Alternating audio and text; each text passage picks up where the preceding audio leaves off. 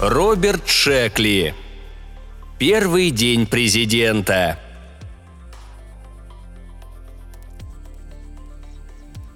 Эта история привиделась мне, наверное, в кошмарном сне, и несмотря на всю ее смехотворность, я воспроизвожу ее с почти документальной точностью. Быть может, это всего лишь сценарий для повести или, чего доброго, целого романа, навеянный слишком пристальным вниманием президентской гонки. Хотя кто на самом деле знает, чем определяется выбор американского народа и судьбы американских президентов. Пробуждение. Дукакис всегда знал, что первый день в Белом доме будет для него необычным, но не мог даже предположить, насколько причудливым все окажется на самом деле. Странности начались с того самого момента, когда он, наконец, остался один в овальном кабинете, опустился в огромное кресло и прикрыл глаза буквально на мгновение, чтобы почувствовать момент. Мечта стала реальностью. Вот он, президент, сидит в овальном кабинете. «Господин президент! Сэр!» Дукакис резко вскинул голову.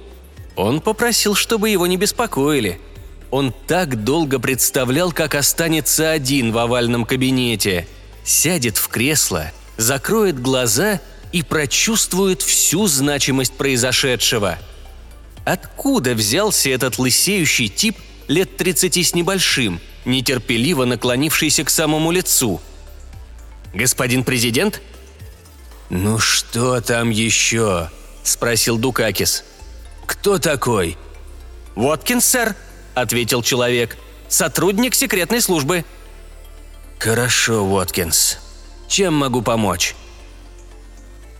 Он даже не слышал, как этот тип вошел в комнату. Не иначе носит туфли на резиновой подошве. Как открылась дверь, Дукакис тоже не слышал. С другой стороны, он дремал, чего и следовало ожидать от человека, которого только что избрали на самую высокую должность на планете, а может – и в Солнечной системе со всеми ее кометами и астероидами.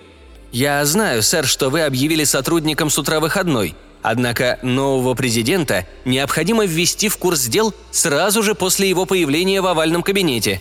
Надеюсь, вы понимаете нашу спешку? Существуют чрезвычайно важные обстоятельства, о которых мало кому известно. В подробности не посвящен даже самый близкий круг советников и экспертов. Президент обязан знать все – он держит в руках все нити и принимает окончательное решение. Конечно, ему требуется совет и одобрение Конгресса, но все-таки решать приходится только ему. Именно поэтому, сэр, я пришел, чтобы рассказать, а лучше показать вам самый большой секрет этой, а равно всех прошлых и будущих администраций. Дукакис рассмеялся. «Что ж это за секрет? Уж не хотите ли вы познакомить меня с пришельцами?» Уоткинс неожиданно побледнел. «С вами уже кто-то беседовал, сэр?» Пришельцы объявились. «Что ты болтаешь?» – рассердился Дукакис. «Я пошутил!» «Пришельцы – это не шутка», – возразил Уоткинс. «Идемте со мной, сэр. Я отведу вас к ним». «Не понял». «Пришельцы, сэр. Я хочу вас с ними познакомить. «В другой раз», – поморщился Дукакис. «Сейчас мне не до пришельцев. Кстати, через 15 минут у меня встреча с президентом Нигерии». Уоткинс изобразил на лице глубокую печаль. «Я надеялся, сэр, что мы сделаем это немедленно». «Как насчет следующего вторника, между десятью и одиннадцатью утра?» «Боюсь, сэр, что так долго они ждать не станут», – возразил Уоткинс. – Дукакис рассмеялся, но, заметив, что Уоткинс даже не улыбается, нахмурился и тоном, который можно было посчитать как шутливым, так и очень серьезным, произнес А мне все равно, станут они ждать или нет. Боюсь, что не все равно, сэр, покачал головой Уоткинс. Вопрос действительно не терпит отлагательств. Пожалуйста, пойдемте со мной, мистер Дукакис. Вам необходимо встретиться с некоторыми людьми. Полагаю, слово «люди» в данном случае подходит лучше всего». Дукакис нервно заерзал в кресле. Первая встреча с сотрудниками секретной службы проходила совсем не так, как он предполагал. Почему раньше никто не доложил ему об этих пришельцах? Он чувствовал себя не в своей тарелке. «Я хочу позвонить своим советникам», – произнес Дукакис почти капризным тоном. «Это было бы нежелательно», – сказал Уоткинс. «Переговоры с пришельцами – прерогатива исключительно президента. Вы можете посоветоваться с помощниками только после того, как сами ознакомитесь с проблемой. Не раньше. Информация предназначена только для вас. Затем вы вольны распоряжаться ею по своему усмотрению. Слушайте меня внимательно, сэр. Когда я закончу, вы решите, кому из советников можно доверить подобную тайну. Если, конечно, вы вообще решитесь ее кому-либо доверить». «Не понимаю, из-за чего такая секретность», – проворчал президент. «Скоро поймете, сэр. Пойдемте». Похоже, Уоткинс прекрасно ориентировался в овальном кабинете.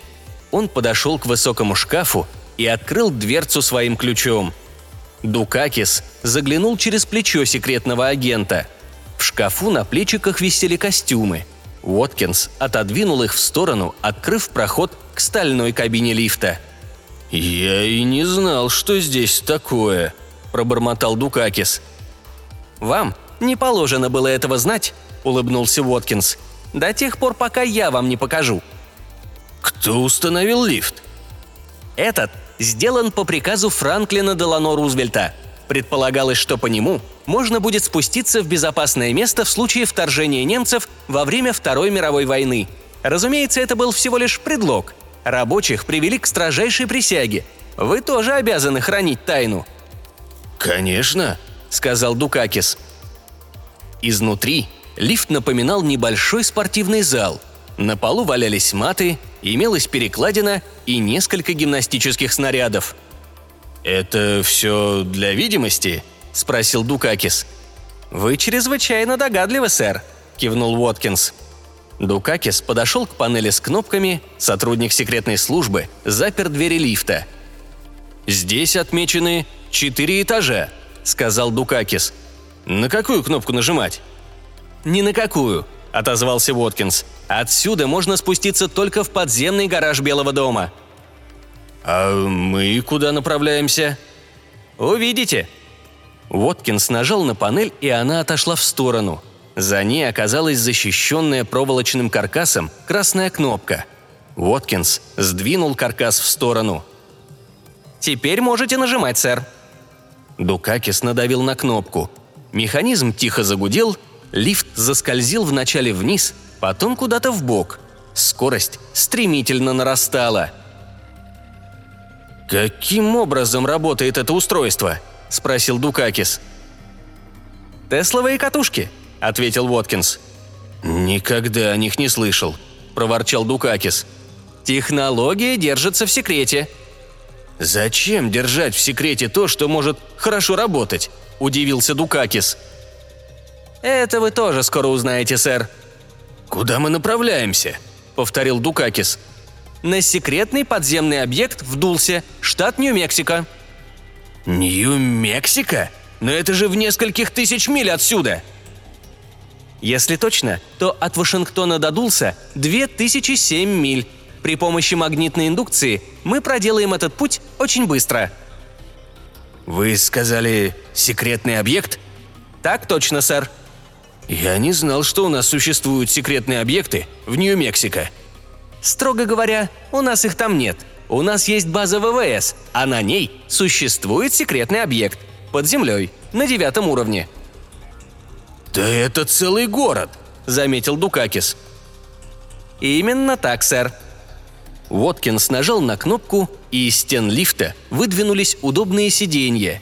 Еще одна кнопка отвечала за небольшой бар. «Все предусмотрели», — восхищенно пробормотал Дукакис — Здесь есть даже факс, сэр. хотя мы перемещаемся так быстро, что он нам не понадобится. Как быть с вторжением рептилоидов? Поездка все-таки длилась довольно долго, а один раз пассажирам даже подали обед. Бутерброды с индюшатиной показались Дукакису сухими, зато пиво было великолепно. По крайней мере, в пиве эти люди разбираются, решил он. В лифте имелись свежие газеты. Дукакис попытался скоротать время за чтением – Потом решил прикинуть, с какой же все-таки скоростью они несутся. Цифра не укладывалась в голове. Он взглянул на Воткинса. Тот стоял, заложив руки за спину, и покачивался с носка на пятку. Секретный агент был человеком среднего роста, с темными волосами, короткой стрижкой и пробором на левой стороне. В петлице темно-синего пиджака красовался цветок – Дукакис все еще не мог как следует прийти в себя. Между тем, пора было задуматься. Не заговор ли это? Может, кто-то замышляет против него недоброе? Он вспомнил своих политических соперников. Не их ли это происки? Дукакис всегда смеялся над параноиками, страдающими особой подозрительностью. А ведь дело принимает серьезный оборот. Где кончается паранойя и начинается разумная осторожность? Наконец, лифт плавно остановился. Уоткинс открыл двери. Снаружи просматривался какой-то коридор. Судя по всему, они находились под землей. «Дальше пойдем пешком», — объявил Уоткинс. «Сооружение транспортной системы не закончено. Думаю, вам не надо объяснять, в чем причина задержки». Дукакис как раз ждал объяснений, но Уоткинс, видимо, решил, что президент догадался сам — Вообще, для первого раза впечатлений было чересчур многовато. «Где мы?» – резко спросил Дукакис. «На подземной базе под городом Дулса, штат Нью-Мексико». «Зачем мы сюда приехали?» «Они хотят знать ваше решение, господин президент». «Какое решение?» «Относительно рептилоидов. Все эти годы мы считали их своими главными противниками – о страшной угрозе предупредили взбунтовавшиеся рабы рептилоидов, низкорослые сероиды. Мы попытались вступить в союз с высокими блондинами с плеяд. Они очень на нас похожи. С большим трудом удалось заключить соглашение. Но тут выяснилось, что нас опять обманули. Низкорослые сероиды оказались не такими простыми, а обитатели плеяд не такими дружелюбными. Так что, господин президент, необходимо решать. Либо мы меняем политику, либо идем прежним курсом. В коридоре. Тоннель плавно изгибался. В потолок были встроены лампы. Казалось, тоннель сделан из полированного алюминия. Слышался приглушенный гул, словно за стеной работала тяжелая техника. Дукакис и Воткинс молча шли по тоннелю. Президент начинал по-настоящему нервничать. Не стоило отправляться сюда без охраны. И Уоткинса следовало бы проверить, а не тащиться за ним, как слепому котенку. Далее хотя бы день или два побыть президентом, привыкнуть к положению и людям. Он слишком легко позволил себя увести. «Надеюсь», — подумал Дукакис, — «мне не придется за это расплачиваться». Они продолжали идти по длинному тоннелю, освещенному встроенными в потолок лампочками. Что это на полу? Ковер? А может, резиновая дорожка? О чем должен думать президент, шагая по этому коридору? Как бы то ни было, пора переходить к следующей сцене. В конце тоннеля – дверь. Возле нее – охранник. Он очень высокий. Вместо лица – неразличимое бледное пятно – «Кто это?» – шепотом спросил Дукакис. «А, это один из синтетических. Не волнуйтесь, они на нашей стороне». Обследование на предмет имплантантов. «Одну минуту», – произнес охранник, сжимавший в руке странного вида пистолет. «Наше удостоверение», – сказал Воткинс и протянул запаянные в пластик карточки. Охранник кивнул – «Теперь я должен провести внешний осмотр». «Его трогать нельзя!» – воскликнул Уоткинс. «Это президент!» «У меня приказ», – упрямо повторил охранник. «Вы же знаете, как они говорят. Во вселенной гоблинов каждый может надеть чужое лицо». «Это место полностью защищено от несанкционированного проникновения», так же думали и в Аде, штат Оклахома. Пожалуйста, сэр, не заставляйте меня применять силу». «Ну ладно», – проворчал Уоткинс и обернулся к Дукакису. «Это всего лишь формальность, сэр. Он должен проверить ваши ноздри специальным инструментом». «Ничего не...» – выдохнул Дукакис, но в следующий момент стражник подтянул его к себе, запрокинул ему голову и посветил маленьким фонариком вначале в одну, а потом в другую ноздрю. Осмотрев ноздри через увеличительное стекло, он выключил фонарик и произнес «Вы можете проходить». Видя, что опешивший Дукакис намерен устроить настоящий скандал, Уоткинс потащил его по коридору. «Что все это значит?» – возмущенно выкрикивал Дукакис. «Ищут имплантанты, сэр», – объяснил Уоткинс. «Приборы, которые подключаются к мозгу. Их вводят через ноздри в область оптического нерва». Дукакис нахмурился. «Через ноздри нельзя выйти к оптическому нерву». «Знаю, сэр. Поэтому вначале лазером просверливают отверстие». «Кто этим занимается?» «Мы точно не знаем. Вначале думали, что стероиды, но выяснилось, что мы сильно преувеличиваем их возможности. По всей видимости, за этим стоят еще более зловещие существа – рептилоиды с Драко. «Кто такие стероиды?» – спросил Дукакис. «Раньше мы считали их друзьями», – сказал Уоткинс. «Теперь нет. Только, пожалуйста, не говорите им про мои слова». «Куда вы меня тащите?» «Вы должны встретиться с пришельцами, господин президент», План эвакуации на Марс. Дверь открылась. В комнату заглянул человек и спросил, обращаясь к Уоткинсу. «Новый президент здесь?» «Здесь, но он занят». «Не мог бы он заскочить на минуту и одобрить правки к плану эвакуации?» «Дружище Дженкинс, он только что ознакомился с режимом секретности. Мы не успели посвятить его в планы эвакуации». В этот момент Дукакис произнес. «Секунду. Я хочу знать, что происходит». С этими словами он прошел в соседнюю комнату. За ним последовал раздраженный Уоткинс. Около дюжины человек сидели за длинным столом. Дженкинс тут же обратился к Дукакису – Суть дела в том, господин президент, что мы намерены отказаться от плана, согласно которому в случае атаки пришельцев все правительственные чиновники, начиная с уровня GSC-04 и выше, будут вывезены на Марс. Сопровождать их смогут только люди, имеющие специальный допуск. Члены семьи в эту категорию не попадают. «Считаю, что правительственные служащие должны оставаться на своих местах, даже если корабль пойдет ко дну», – отрезал Дукакис – «Хорошо, хорошо», – торопливо сказал Уоткинс. «Нам пора, сэр». Но было уже поздно. Президент успел понять, что его заманили в ловушку. Дукакис бежит. Его преследуют. «Все, хватит. Мне надо отсюда уходить», – сказал Дукакис и огляделся. Вокруг белели фанатичные нечеловеческие лица – кто-то поднял руку с чем-то белым и омерзительным, и Дукакис бросился бежать. За его спиной прогремел взрыв. Первый осколок просвистел в дюйме от его головы. Дукакис завернул за угол и обнаружил разветвление. Он выбрал левый тоннель и помчался по отполированной стальной трубе. Метаморфоза – Пойманный в перекрестье лучей Дукакис дергался, извивался, скользил, но не падал. Лицо президента изменилось, вытянулось, побледнело, стало неузнаваемым. Руки выросли и приобрели бутылочно-зеленый оттенок.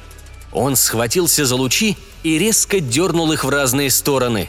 Лучи разлетелись, как осколки стекла. Дукакис принял угрожающую стойку и двинулся на противника – В этот момент в дверях показался Уоткинс со странным пистолетом. Из ствола вырвалось белое пламя, коснулось Дукакиса и тут же окутало его ослепительным облаком энергии. Жидкости в теле Дукакиса закипели. Он дико закричал. Долго мучиться и агонизировать ему не пришлось. Лучевой пистолет был выставлен на самую высокую отметку. Влага мгновенно испарилась, Сухая плоть и нервы вспыхнули и тут же сгорели. На пол упали черные хлопья золы. «Ты в порядке?» – спросил Воткинс. «Кажется, да», – ответил Дженкинс. «Что это было?» «То, чего мы не предвидели», – сказал Воткинс. «Похоже, вмешались синие чероки с Альдебарана. До сих пор они не проявляли к земле никакого интереса. Только их еще нам не хватало», Господи, синие чероки!» «Я считаю, что сдаваться рано», — сказал Дженкинс. «Тебе надо немедленно связаться с главной программисткой. Попроси ее изъять пару месяцев из основного времени Земли и переиграть выборы на победу Буша». Уоткинс неуверенно покачал головой. «Ты же знаешь, как она не любит переделывать историю. Считает, что большое количество аномалий портит конструкцию – «Это необходимо», – твердо заявил Дженкинс. «Временная линия президентства Буша – единственный вариант, не допускающий победы синих Чироки. Он даст нам возможность перевести дух и построить защиту, прежде чем они сообразят, что мы сделали». «Хорошо», – кивнул Уоткинс. «Постараюсь. А тебе известно, что с Бушем мы получим вторжение в Кувейт и иракский кризис?» «Известно», – проворчал Дженкинс. «Только выбора все равно нет. Либо мы, либо синие чероки». «Ладно». Воткинс подошел к двери и обернулся. «Что делаем с Дукакисом в новом временном варианте?» «Что хотите, то и делайте. Теперь надо думать об уше».